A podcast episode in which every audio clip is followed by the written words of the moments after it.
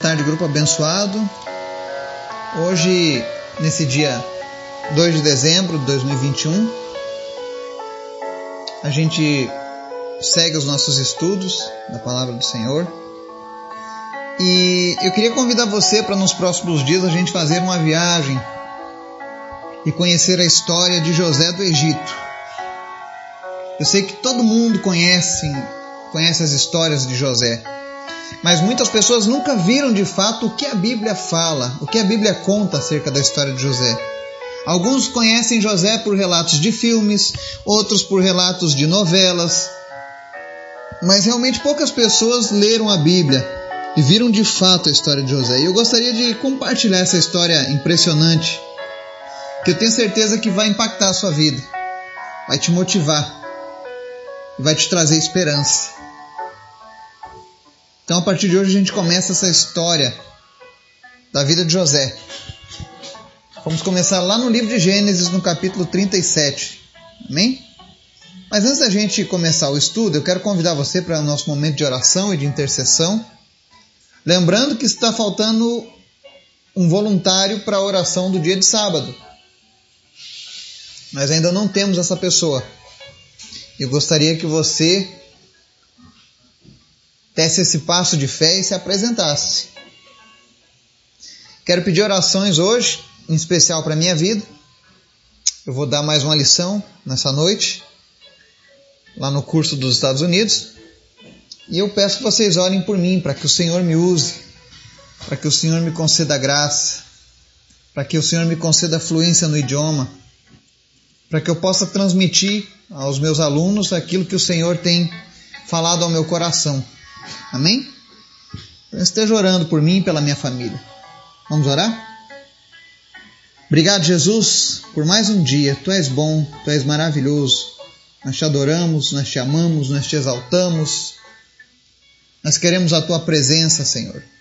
Nós te convidamos nessa tarde, Espírito Santo de Deus, a nos visitar, a fazer morada, a falar conosco, a nos ensinar. Te apresento cada pessoa deste grupo. Que o Senhor esteja visitando as famílias, os negócios, os empregos, enfim. O Senhor conhece as necessidades de cada um. Visita cada uma dessas pessoas e abençoa nesse dia, Pai. Te apresento em especial aqueles que estão enfermos, que o Senhor venha trazer cura, aqueles que estão tristes, que o Senhor venha trazer alegria. Te apresento em especial a vida do Lenoir, a recuperação dele. Senhor, faz o teu milagre e desperta ele em nome de Jesus. Também te apresento, Senhor, a vida do Marcelo, oramos pela cura dele. Visita todos aqueles que lutam contra o câncer nessa hora, Senhor, e traz cura e restauração em nome de Jesus. Também quero te apresentar, meu Deus, aqueles que estão com medo dessa nova variante do vírus, do Omicron. Que em nome de Jesus, Pai, ainda que esse vírus tenha tido mutações, ainda que esse vírus tenha mudado, todavia, Senhor, a tua palavra não muda. Jesus não mudou, Jesus continua o mesmo. E é o Senhor quem cura, é o Senhor quem cuida das nossas vidas. Por isso nós nos colocamos diante da tua proteção agora, Senhor Jesus. E nós repreendemos agora todo espírito de medo, todo espírito de pânico, tudo aquilo que tem vindo para tentar assustar as pessoas, nós sabemos que existe um vírus, nós sabemos que pessoas estão partindo, mas nós sabemos que todo o controle da vida e da morte está nas tuas mãos, Senhor. E que nada acontece sem, sem passar pelo teu controle. Por isso nós te pedimos nessa hora, Senhor, nos dá confiança para vencermos mais essa etapa da pandemia. Confiados em Ti, Senhor, na Tua palavra. E ainda que esse vírus venha, Ainda que pessoas sejam infectadas por esse vírus nesse grupo, em nome de Jesus, todavia, o nosso Deus é quem tem cuidado de nós. Livra-nos de todo mal, de toda peste, de toda doença, de toda mentira. Livra a nossa nação, Senhor. Senhor, restaura a nossa liberdade. Restaura, meu Deus, a liberdade do teu povo na nossa nação. Nós clamamos pelo Brasil, Jesus para que em nome de Jesus essa pandemia cesse, Em cada lugar onde essa mensagem chega, Pai, em cada uma das nações onde essa mensagem chega, que essa pandemia cesse agora em nome de Jesus. Que o teu povo possa andar livremente, sabendo que o Senhor tem cuidado de nós, Pai. Aquilo que está ao nosso alcance nós fazemos, Pai, mas aquilo que não está no nosso alcance nós entregamos em tuas mãos, Pai. Obrigado por tudo, Jesus. Fala conosco, Senhor através da tua palavra, nos ensina, nos inspira, Senhor, a andar em retidão contigo. Em nome de Jesus. Amém. Estudo de hoje começa lá em Gênesis capítulo 37, nós vamos ler dos versos 1 ao 11. E diz assim: Jacó habitou na terra de Canaã, onde seu pai tinha vivido como estrangeiro. Esta é a história da família de Jacó. Quando José tinha 17 anos, pastoreava os rebanhos com seus irmãos. Ajudava os filhos de Bila e os filhos de Zilpa, mulheres de seu pai. E contava ao pai a má fama deles. Ora, Israel gostava mais de José do que de qualquer outro filho, porque lhe havia nascido em sua velhice. Por isso mandou fazer para ele uma túnica longa. Quando seus irmãos viram que o pai gostava mais dele do que de qualquer outro filho, odiaram-no e não conseguiam falar com ele amigavelmente. Certa vez José teve um sonho, e quando o contou a seus irmãos, eles passaram a odiá-lo ainda mais. Ouçam o sonho que tive, disse-lhes. Estávamos amarrando os feixes de trigo no campo quando meu feixe se levantou e ficou em pé. E os seus feixes se ajuntaram ao redor do meu e se curvaram diante dele. Seus irmãos lhe disseram: Então você vai reinar sobre nós? Quer dizer que você vai nos governar? e o odiaram ainda mais por causa do sonho e do que tinha dito. Depois teve outro sonho e o contou aos seus irmãos. Tive outro sonho, desta vez o sol, a lua e onze estrelas se curvavam diante de mim. Quando o contou ao pai e aos irmãos, o pai o repreendeu e lhe disse: Que sonho foi esse que você teve? Será que eu, sua mãe e seus irmãos viremos a nos curvar até o chão diante de você? Assim seus irmãos tiveram ciúme dele. O pai, no entanto, refletia naquilo. Amém? Talvez do Antigo Testamento José seja um dos personagens mais contados em histórias. E as pessoas sempre focam um ou outro aspecto, e eu gostaria que a gente conhecesse a história da vida desse homem, a biografia de José. E a gente começa aqui já no verso 2, vendo que desde cedo José não se alinhava com as coisas erradas.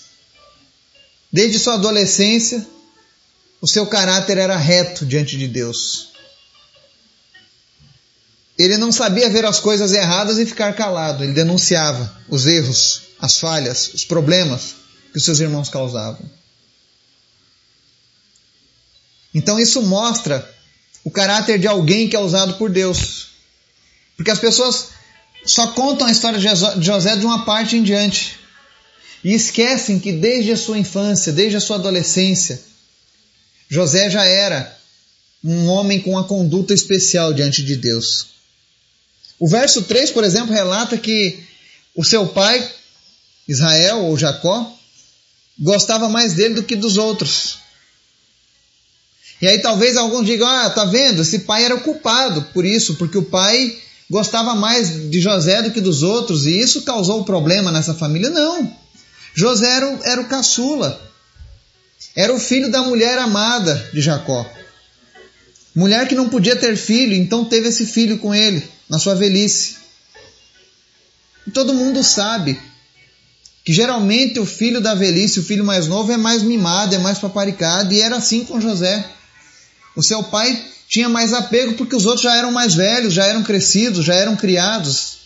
Então ele passava a maior parte do seu tempo dando atenção para José. Eu creio que hoje qualquer um de nós poderíamos entender muito bem isso. Mas os seus irmãos não, não quiseram compreender.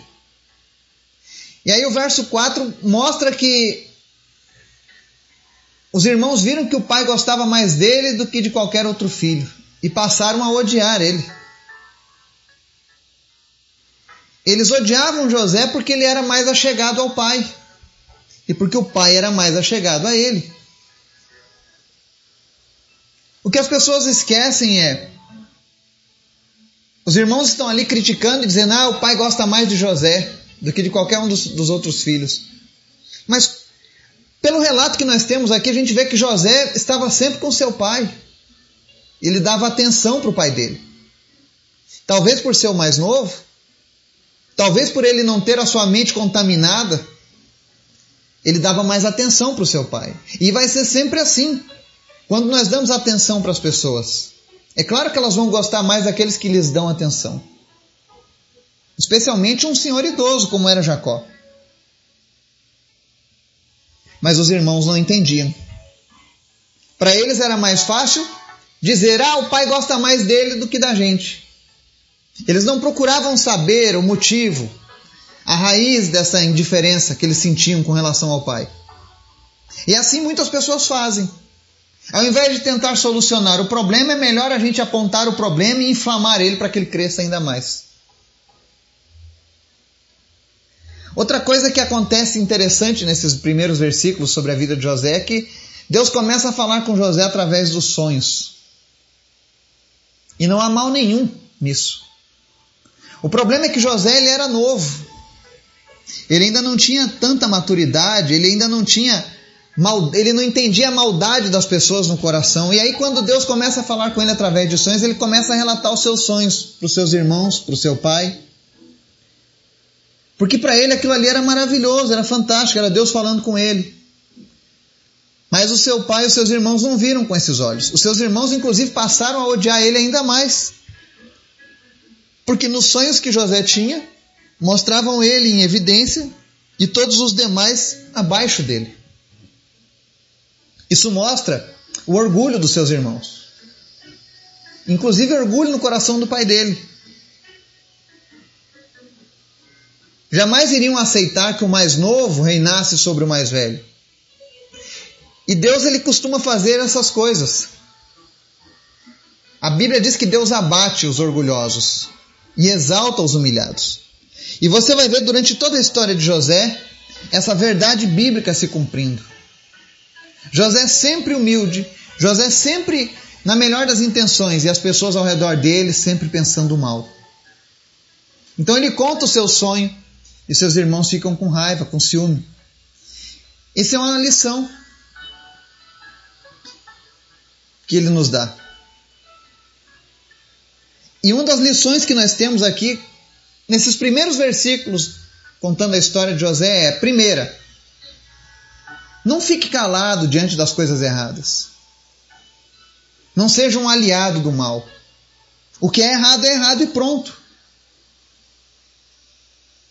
Denuncie. Foi isso que José fez.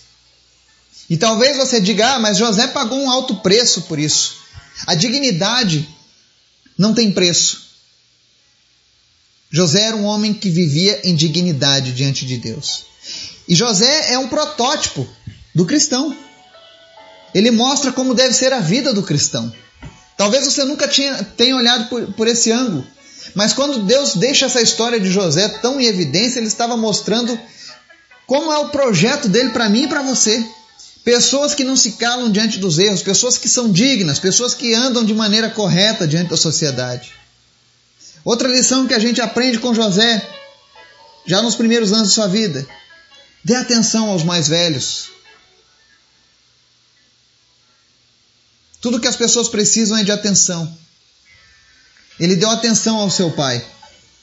E por isso ele era, um, era mais amado. Os seus irmãos não davam atenção devida para Jacó. Mas ele não. Ele se preocupava com seu pai. Outra lição que nós extraímos desse texto: os seus sonhos são seus, guarde-os. Tome cuidado ao falar dos seus sonhos para qualquer pessoa. A gente nunca sabe quem é que está sendo usado pelo inimigo. Para você ver, o inimigo usou os irmãos de José Ele contou talvez para as pessoas que ele poderia confiar, que eram seus irmãos, porque ele não tinha maldade no coração, a maldade estava no coração dos seus irmãos. Então tome muito cuidado com os seus sonhos. Guarde eles para si. Procure pessoas que verdadeiramente são de Deus para você compartilhar os seus sonhos. Olha a atitude do pai.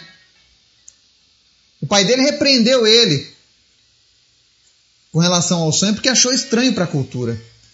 Mas ele não ficou com ciúme do filho, não ficou com raiva do filho, ele simplesmente ficou refletindo sobre o que Deus queria falar com aquilo ali.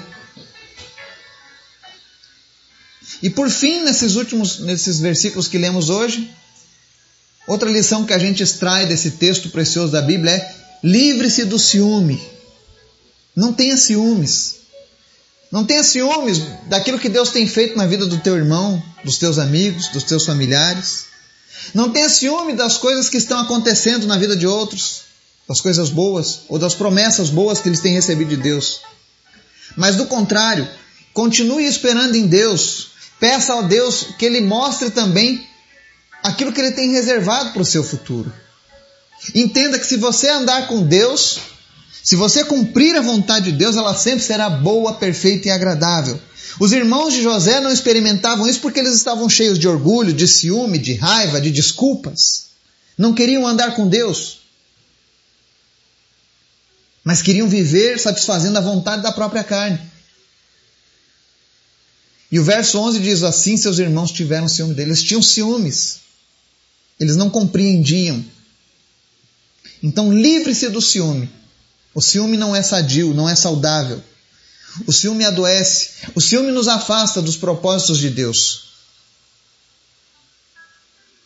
E hoje a gente encerra o nosso estudo aqui no versículo 11. E amanhã a gente segue, do verso 12 a seguir.